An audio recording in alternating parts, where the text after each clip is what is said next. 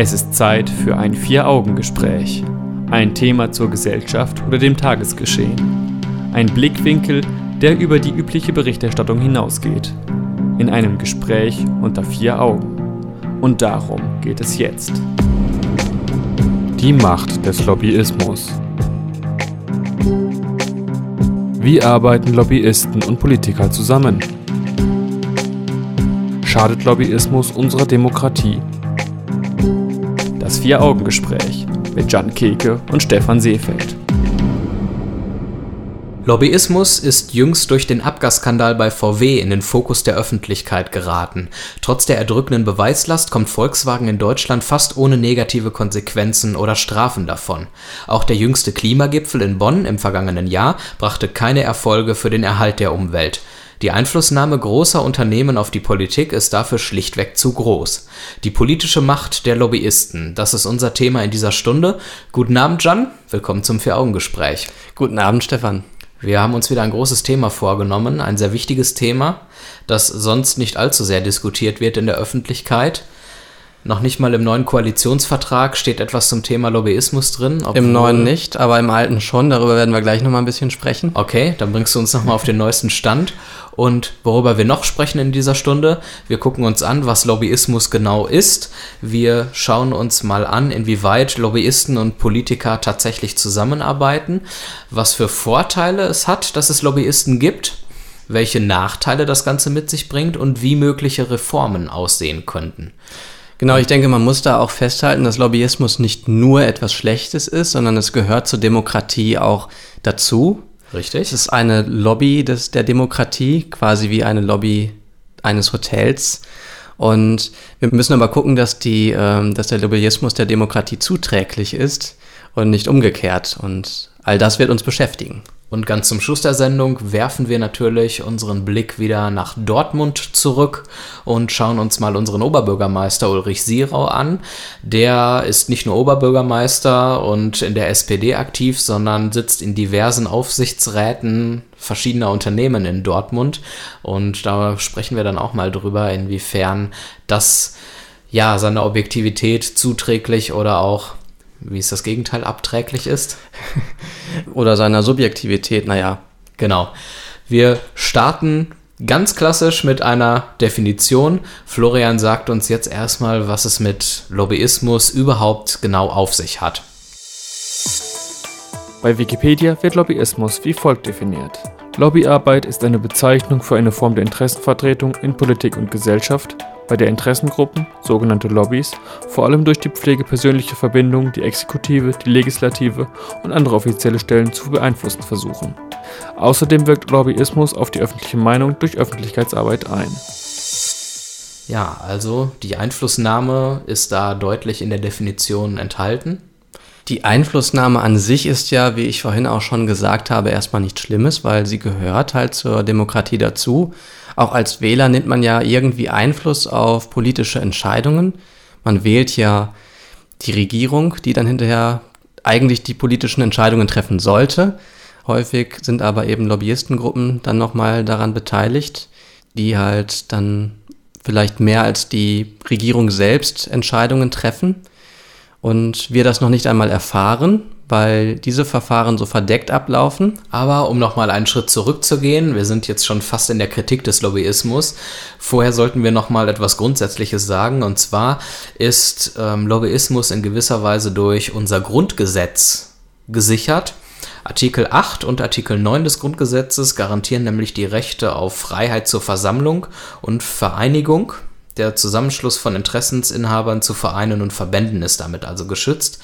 Und im Artikel 5 Absatz 1 des Grundgesetzes, dort wird die Entwicklung politischer Haltungen und die Freiheit zur Vertretung unterschiedlicher Interessen äh, ermöglicht. Und weil wir gerade so schön dabei sind, aus dem Grundgesetz zu zitieren, einfach mal noch einen weiteren Artikel, und zwar 17a. Dort äh, steht das äh, Petitionsrecht äh, drin. Das heißt, der Lobbyismus ist in Deutschland durch die Verfassung geschützt und damit legal. Das ja. als Fazit mal. Und äh, warum ist er durch die Verfassung geschützt? Nun, weil Lobbyismus eben auch etwas Positives ist. Ne? Es sind nicht nur Automobilverbände, die Lobbyismus betreiben, sondern auch zum Beispiel Gewerkschaften. Und unter dem Aspekt ist Lobbyismus, wie gesagt, ein wichtiges Werkzeug der Demokratie. Wir alle haben die Möglichkeit, uns zu Lobbyverbänden, zu Interessensgemeinschaften äh, zusammenzuschließen und damit unsere Interessen, welche auch immer das dann sein mögen, durchzusetzen. Natürlich alles im Rahmen unseres Grundgesetzes und im, im Rahmen der Legalität. Wir müssen natürlich aber auch erkennen, dass das Vertrauen der Bürger in die Politik so ein bisschen schwindet, weil gewisse Interessensgruppen vielleicht ein bisschen zu großen Einfluss auf die Politik nehmen und dadurch Entscheidungen von Politikern nicht mehr nur rein vernünftig sind, sondern eben aufgrund anderer Interessen ja, ja beeinflusst wurden. Im Konkreten geht es doch eigentlich darum, dass die Wirtschaft ähm, für manche einen zu großen Einfluss hat. Also dass halt quasi die Wählerschaft mit der Wirtschaft konkurriert in mhm. dem Fall. Also der normale Mensch mit den Giganten wie Volkswagen und anderen. Das führt dann zu Politikverdrossenheit oder auch Parteienverdrossenheit nach dem Motto, wir können doch eh nichts entscheiden. Die Entscheidungen, die später getroffen werden, das sind dann die Wirtschaftsunternehmen und nicht wir. Deswegen brauchen wir nicht mehr wählen gehen. Das ist sicherlich ein großes Problem, den Lobby oder das Lobbyismus verursacht. Wir gucken gleich mal, wie Politiker und Lobbyisten genau zusammenarbeiten und inwiefern man vielleicht in dem Zusammenhang auch von korrupten Politikern überhaupt sprechen kann.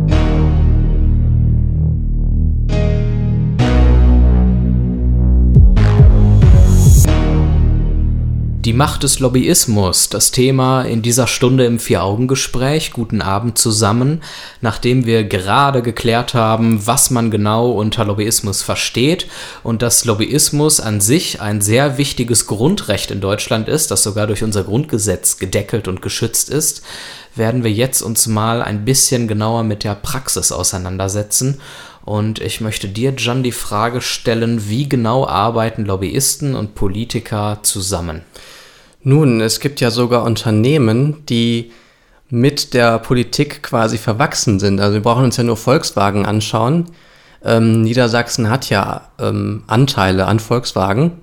Und das Land Niedersachsen. Das Land Niedersachsen, genau. Also es sind Teile in öffentlicher Hand und es gab sogar auch mal ein äh, VW-Gesetz, das sicherstellen sollte, dass ähm, das Land Niedersachsen ein Vetorecht bei wichtigen Entscheidungen hat. Also da sieht man schon, dass das Unternehmen und die Politik sehr stark verwachsen sind miteinander. Dazu kommen dann natürlich noch persönliche Beziehungen, die gepflegt werden. Und so kann man sich natürlich Informationen darüber beschaffen, was Politiker genau vorhaben.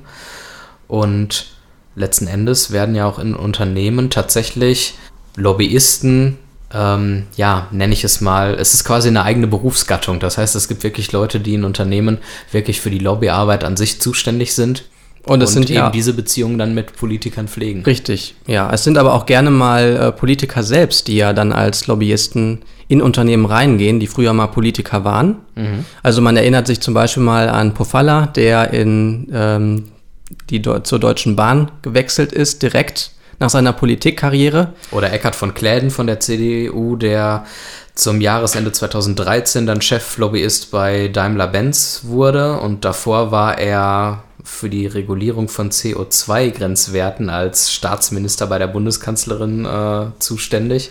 Also es ist ganz lustig, wie da manchmal die Verbindungen sind und ja. wie gegensätzlich auch diese beruflichen Karrieren dann letzten Endes verlaufen. Und es gibt vielleicht auch ganz private Gründe, warum Menschen sich dazu entscheiden, nach ihrer Politikkarriere dann nochmal äh, in Unternehmen zu wechseln, um als Lobbyist tätig, tätig zu sein. Mhm. Ähm, denn die Politikkarriere hat ja etwas mit der Fußballkarriere gemeinsam oder zumindest häufig, nämlich dass die äh, dass das Ende der Polit Politikerkarriere nicht unbedingt mit dem Rentenalter dann oder mit dem Beginn des Rentenalters zusammenfällt. Das heißt, die Menschen müssen noch irgendetwas machen oder die wollen noch etwas machen. Mhm. Manchmal hat man schon den Gipfel der Karriereleiter erreicht, wie vielleicht jetzt auch ein Martin Schulz, der natürlich auch gerne dann in der Regierung beteiligt sein wollte, das aber nicht mehr kann.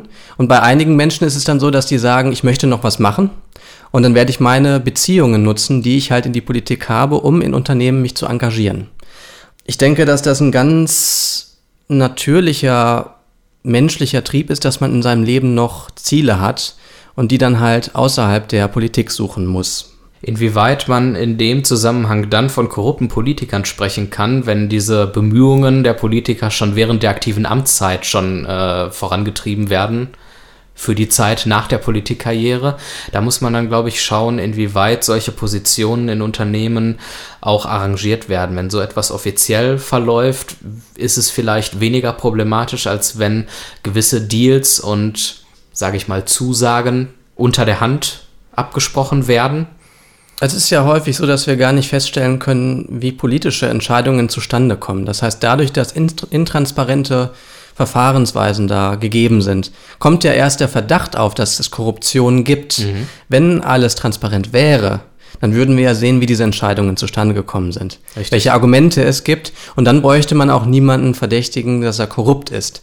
Aber weil unser System so ist, müssen wir davon ausgehen, dass das so etwas wie Korruption gang und gäbe ist. Und dass der Politiker dann in erster Linie, gerade wenn das Ganze noch in der aktuellen Amtszeit geschieht, die Deals, die ausgemacht werden für die Zeit nach der Karriere, dass der Politiker dann in erster Linie egoistisch und eben nicht neutral und zum Wohle des Volkes handelt. Aber um nochmal jetzt abschließend äh, darauf zurückzukommen, wie genau die Lobbyisten und Politiker zusammenarbeiten. Wir haben also gesagt, dass das sehr viel durch die persönlichen Beziehungen der Politiker und den Lobbyisten geschieht. Das bedeutet, die Lobbyisten informieren sich darüber, was Politiker vorhaben. Danach werden diese Vorhaben überarbeitet von den Lobbyisten, natürlich zu ihren Gunsten. Und das Ganze wird dann als Vorschlag eingereicht an die Politiker.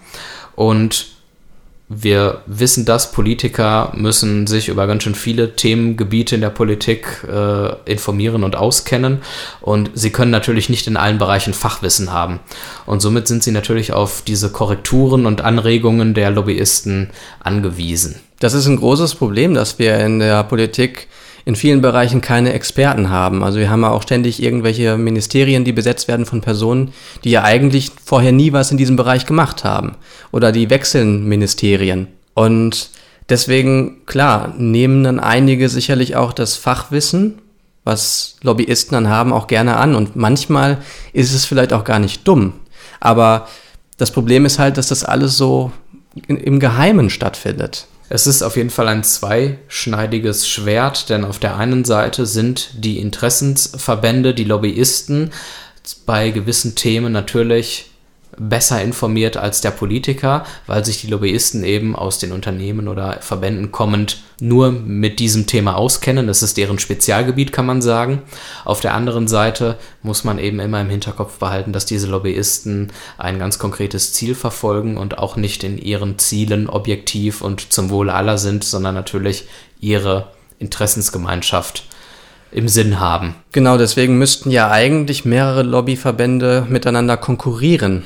Also theoretisch, damit dort äh, am Schluss etwas rauskommt, ein Gesetzesentwurf, der tatsächlich äh, ja nicht objektiv ist, das kann man ja gar nicht, ähm, aber der halt verschiedene Standpunkte miteinander verbindet oder verschiedene Argumente zumindest vereint, die sinnvollsten.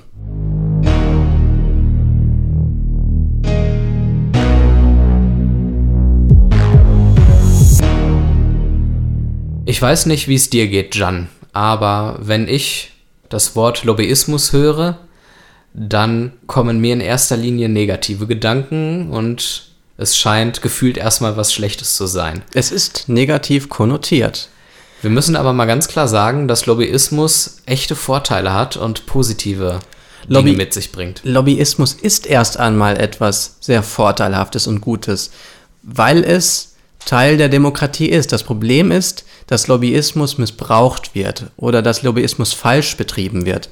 Bleiben wir aber jetzt mal nur bei den genau. positiven Aspekten. Und Lobbyismus ist dann gut, wenn es zum Beispiel öffentliche Anhörungen äh, gibt. Mhm. Dann, wenn bestimmte Verbände wie Gewerkschaften in der Öffentlichkeit ihre Interessen und Argumente vertreten. Das ist eben der wichtige Punkt.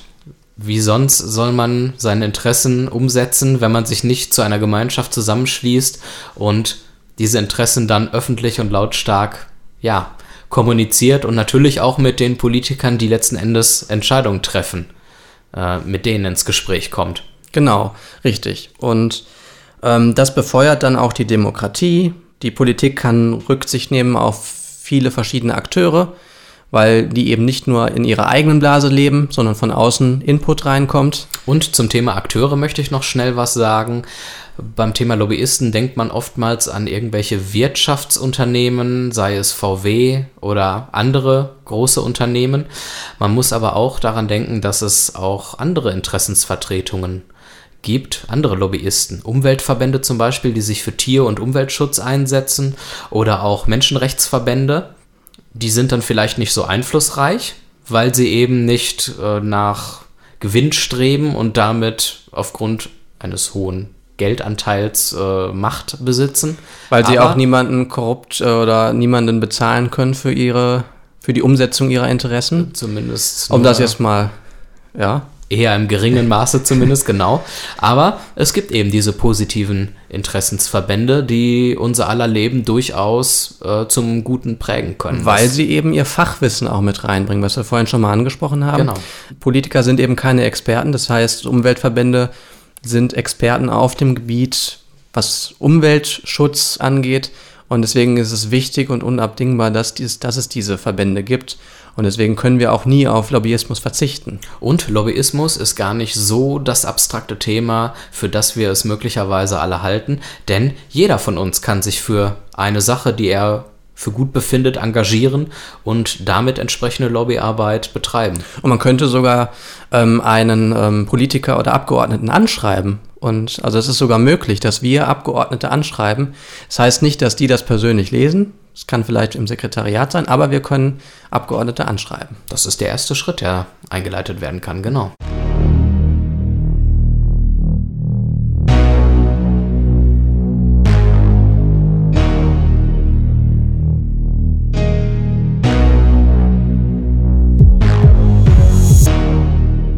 Guten Abend Dortmund, ihr hört das Vier-Augen-Gespräch im Bürgerfunk auf Radio 91.2 und als Podcast auf www.vieraugengespräch.de.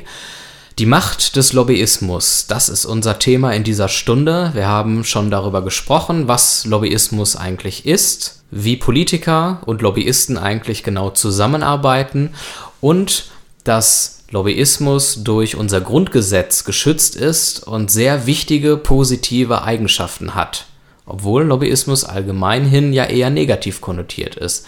Und, Und nicht dieser- ganz zu Unrecht, ja. denn Lobbyismus hat ja auch gewisse problematische Eigenschaften, die du uns jetzt nennen wirst, Jan. Guten Abend naja, nochmal. Guten Abend nochmal. Äh, aber die werde ich jetzt nicht alle runterrattern, aber es gibt durchaus ähm, viele Dinge, die Lobbyismus halt ähm, zu etwas Schlechtem machen. Dazu gehört eben Intransparenz, was wir schon besprochen haben, dass es nicht öffentlich gemacht wird, wie zum Beispiel Entscheidungen zustande kommen. Ähm, dadurch geht Vertrauen verloren und es kann auch zu Stillstand führen in der Entwicklung einer Gesellschaft oder auch zu technologischer Entwicklung. Also es kann technologische Entwicklung bremsen. Ähm, Und zwar aus dem Grund, weil meistens die etablierten Unternehmen mit viel Geld äh, meistens am mächtigsten sind und damit zum Beispiel Startups verdrängen, die mit neuen und zukunftsfähigeren Konzepten, zum Beispiel beim Thema Kohle, zum Beispiel beim Thema Diesel, äh, ja, etwas Positives bewirken könnten. Und diese Startups werden dann eben verdrängt oftmals.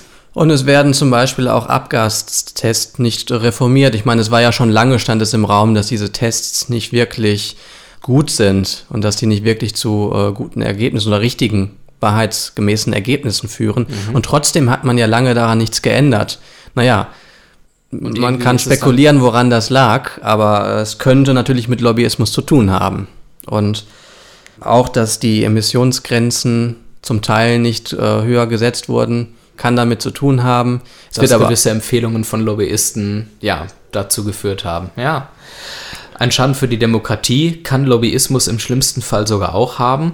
Und zwar ist es uns als normale Bürger kaum möglich, alle relevanten Informationen in angemessener Weise aufbereitet zu erfahren, um uns eine differenzierte Meinung bilden zu können. Da sind wir jetzt auch wieder bei dem altgedienten Beispiel Elektromobilität, Treibstoffe. Wir haben es in unserem Silvestergespräch angesprochen und auch in unserem Thema über die Automobilität der Zukunft, den neuen Kraftstoffeautos, den man möglicherweise ganz frei von Schadstoffen bereits jetzt schon produzieren könnte. Aber davon hört man sonst nichts, weil einfach dieses kleine Unternehmen nicht die Möglichkeit hat, seine Informationen einer breiten Masse schon zu äh, präsentieren, aber die breite Masse wird nicht aufmerksam darauf. Weil erstmal sind die klassischen Automobilverbände viel stärker. Zweitens sind sogar auch die Verbände stärker, die äh, Elektroautos äh, produzieren möchten oder mhm. sich dafür einsetzen. Und die, die ganz neue und ganz umweltverträgliche Treibstoffarten entwickeln, die äh, kommen gar nicht vor, die bekommen, bekommen kein Gehör, weil die eben nicht diese großen Interessengruppen haben oder Verbände in die sie sich organisieren können und mit denen sie dann halt ihre Interessen gegenüber der Politik vertreten können. Und nicht zuletzt deswegen, weil sie medial nicht vorkommen. Die Macht liegt eben bei denen, die medial vorkommen und somit überhaupt erstmal die Aufmerksamkeit vieler Menschen erregen können. Das ist auch äh, nebenbei mal angemerkt eine Form von indirekten Lobbyismus, dass man versucht über die Medien sich Gehör zu verschaffen und mhm. dadurch die öffentliche Meinung zu lenken und dadurch wiederum politische Entscheidungen zu beeinflussen. Und manche schaffen es halt gar nicht, äh, über die Medien sich Gehör zu verschaffen. Das sind halt die kleinen Startups oder auch ähm, die neuen Treibstoffe, die höchst interessant sind eigentlich. Zur Wahrheit gehört aber auch, dass wir normale Bürger oftmals in der Masse gar nicht die Initiative ergreifen und uns zum Beispiel selber in Interessensverbänden organisieren oder uns zu gewissen Themen informieren, recherchieren, weil das Ganze natürlich oftmals mit Aufwand verbunden ist, Zeit und Energie kostet. Das ist halt der, das Problem der Demokratie, dass eigentlich jeder sich engagieren müsste zumindest in bestimmten Bereichen, mhm. sodass wir in allen Bereichen genügend Leute haben, die davon Ahnung haben, die sich damit auseinandergesetzt haben. Nein, die Menschen oder viele Menschen sagen ja immer, ich kann alle vier Jahre zur Wahl gehen und das war's. Nein, das ist es ja nicht. Wir könnten ja so viel mehr machen, ähm, aber wir sind in der Regel zu faul dafür. Ähm, oder nicht intelligent genug oder mit anderen Dingen beschäftigt. Viele Gründe gibt es, warum wir nicht aktiv werden und das betrifft durchaus eher die breitere Masse, würde ich jetzt einfach mal behaupten. Also hier haben wir sicherlich auch ein Problem mit Lobbyismus, das auf indirekte Art und Weise durch uns selbst mit verursacht ist.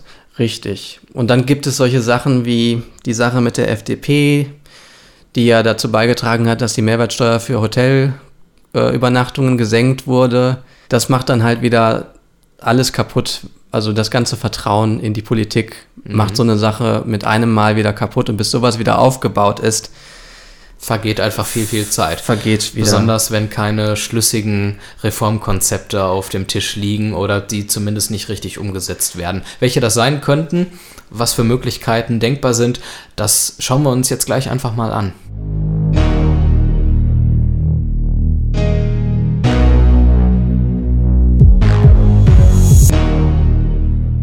So, Jan, ich glaube, du fieberst ein bisschen auf diesen Moment in der Sendung hin, denn du möchtest jetzt darüber sprechen, welche Reformen sind denkbar, um missbräuchliche oder zu starke Einflussnahme seitens der Lobbyisten auf die Politik zu reduzieren. Na, ich bin zumindest so optimistisch, dass ich äh, davon ausgehe, dass man noch was machen kann. Das ist schon mal gut. Weil Lobbyismus ja eigentlich etwas Positives ist in seinen Grundstrukturen. Genau. Und dass man die Missbrauchsgefahr etwas verringern kann, nämlich indem man Transparenz schafft. Etwas, was die Piratenpartei lange Zeit gefordert hat und auch immer noch fordert. Also man erinnert sich mal daran. Vielleicht ich war das sagen, ja, die gibt es immer das noch. war vielleicht auch ein Grund, warum viele Menschen zur Piratenpartei gegangen sind oder sich äh, oder sie gewählt haben, mhm. weil sie damals schon mit dem Lobbyismus Probleme hatten oder weil es damals schon negativ konnotiert war und die Piratenpartei gesagt hat, ja, wir müssen alles transparent gestalten. Und dann sehen wir, welcher Lobbyist welchen Politiker beeinflusst. Ich weiß, dass es gerade nicht zum Thema gehört, aber ich finde es sehr belustigend. Im Moment wird ja über kostenlosen äh, öffentlichen Nahverkehr in ein paar deutschen Städten diskutiert. Essen ist mit dabei ja, im Ruhrgebiet. Richtig. Und ähm, ja, auch das hat mich irgendwie an die Piratenpartei erinnert. Ich das finde stimmt. es sehr belustigend, dass das Ganze jetzt circa zehn Jahre nach dem großen Erfolg der Piratenpartei. Sind nicht ganz zehn Jahre. Ja, ungefähr. dass das jetzt auf einmal ein ernstzunehmendes Thema wird und es so aussieht, als würde das wirklich demnächst mal praktisch in der Probe umgesetzt und werden. es ist interessant, wie viele Menschen damals gesagt haben, das ist absolut nicht möglich. Und jetzt kommen die etablierten Politiker und sagen, ja, wir probieren das mal irgendwo aus. Ne? das Aber- stimmt. Ja. Kommen wir mal wieder zurück zum Thema. Okay, also wir möchten keine Blackbox in der Politik, also keine Box, in die wir nicht reingucken können, wie Entscheidungen zustande kommen. Das heißt, Gesetze sollten einen legislativen Fußabdruck haben.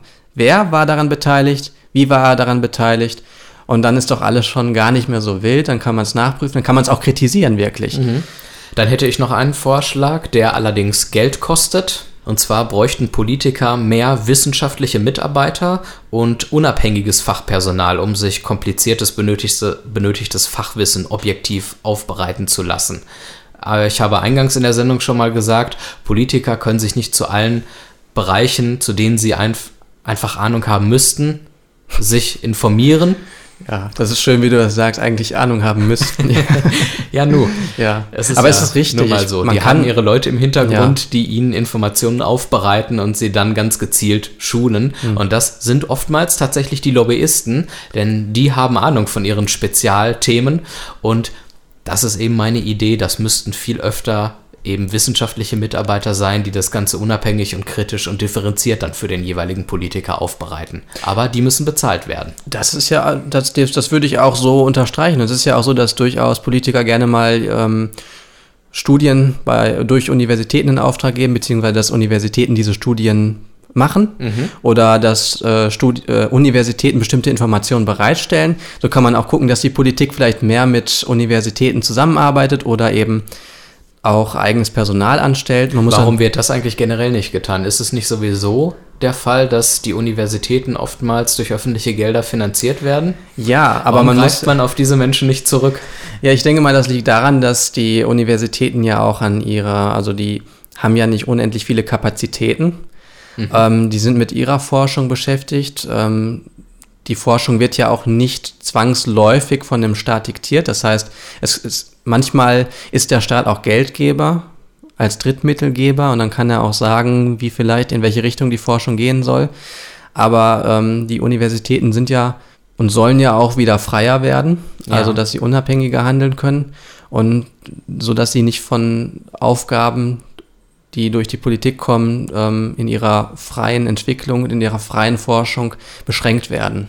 Gut, andererseits könnten ja Aufgaben, die seitens der Politik den Universitäten auferlegt werden, trotzdem dann frei und unabhängig erforscht werden, sodass diese erforschten Informationen dann den Politikern als unabhängige Informationen zur Verfügung stehen können, um dann politische Entscheidungen zu treffen.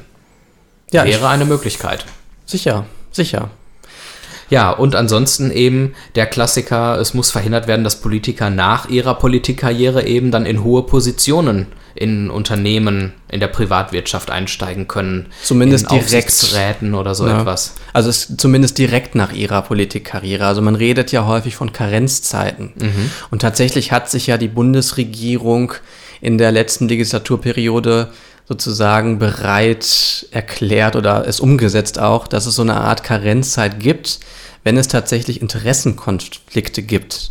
Äh, in einer Situation, wo ähm, ein Politiker direkt in ein Unternehmen wechseln möchte. Und wie viel bringt das tatsächlich? Das bringt, äh, wenn es diese Interessenkonflikte gibt, maximal 18 Monate, in der Regel 12 Monate.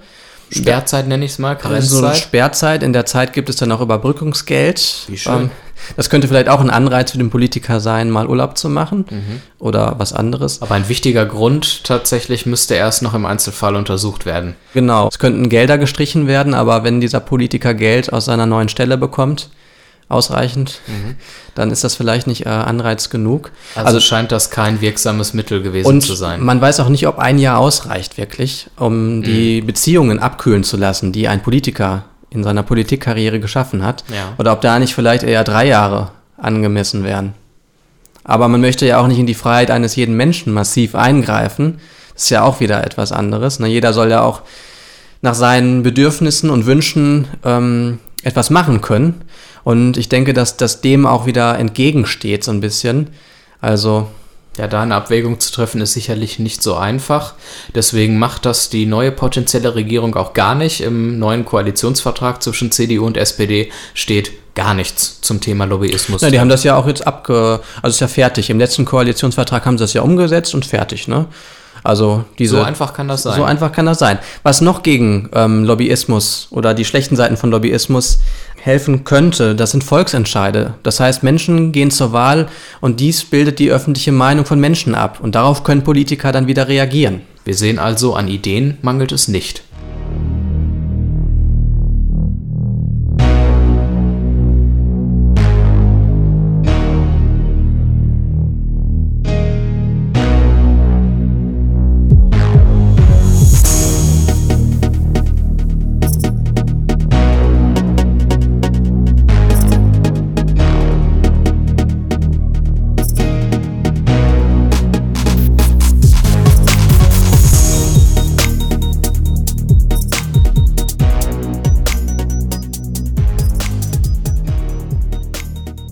Ja, knapp eine Stunde haben wir jetzt über das Thema die Macht der Lobbyisten gesprochen.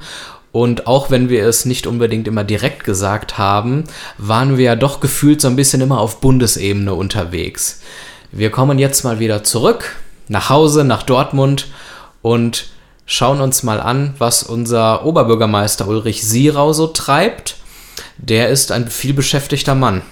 Ja, das hat man alleine 2016 schon gesehen. Da hat ja, haben wurde in den Ruhrnachrichten auch darüber berichtet, dass er knapp 250.000 Euro über Nebentätigkeiten erwirtschaftet hat. Und das sind 26 Nebentätigkeiten. Ich frage mich, wie dieser Mann überhaupt die Zeit für all das findet.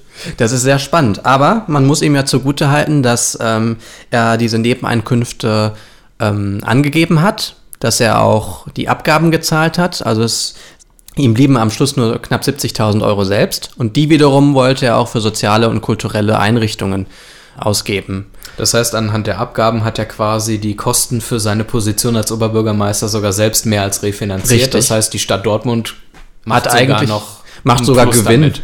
Ja, richtig. Aber der Punkt äh, der Einflussnahme, der nicht ganz vorhandenen Objektivität bleibt möglicherweise, wenn man sich anguckt. Er ist im Aufsichtsrat von RWE. Vorstandsvorsitzender und im Aufsichtsrat der Schillerschen Kliniken, Verwaltungsrat der Sparkasse Dortmund und Aufsichtsratsvorsitzender der DSW 21. All das war 2016 der Fall und noch in einigen weiteren Positionen. Da stellt sich ja schon die Frage, inwieweit das nicht vielleicht auch ja, problematisch sein könnte. Wie ist deine Meinung dazu? Naja, ich, ich kann ja nur spekulieren und es ist natürlich auch schlecht, dass man erstmal jemandem etwas äh, nicht Gutes unterstellt. Mhm. Ähm, aber natürlich besteht die Gefahr, dass diese Unternehmen und Verbände ähm, Einfluss ausüben möchten auf den Oberbürgermeister, insbesondere dann, wenn sie ihn bezahlen. Und ich meine, das tun sie ja hier auch zum Teil, wenn er nämlich diese Nebeneinkünfte hat. Mag, das mag zwar insgesamt noch nicht so, so extrem viel sein, mhm. aber äh, sie bezahlen ihn dafür und es kann natürlich auch sein, dass er sich dadurch beeinflussen lässt. Vielleicht ja auch unbewusst. Und Eins ist aber auf jeden Fall gut und das muss man ihm zugute halten, nämlich, dass er das alles sehr transparent und offen legt und damit unterscheidet sich unser Oberbürgermeister schon von vielen anderen Politikern auch auf Bundesebene. Damit wollen wir das Thema abschließen für heute Abend. Danke, Jan, für das Gespräch. Danke, Stefan. Danke an euch alle fürs Zuhören. Falls ihr reingeseppt und einen Teil verpasst habt, gibt es diese und alle bisherigen Folgen unserer Sendung zum Nachhören im Internet auf unserer Homepage vieraugengespräch.de und auf Facebook und Twitter könnt ihr uns auch folgen, dann bleibt ihr immer auf dem neuesten Stand. Im nächsten Monat sind wir wieder da. Bis dahin wünschen wir euch einen schönen Abend und einen guten Start in die neue Woche. Macht's gut. Tschüss.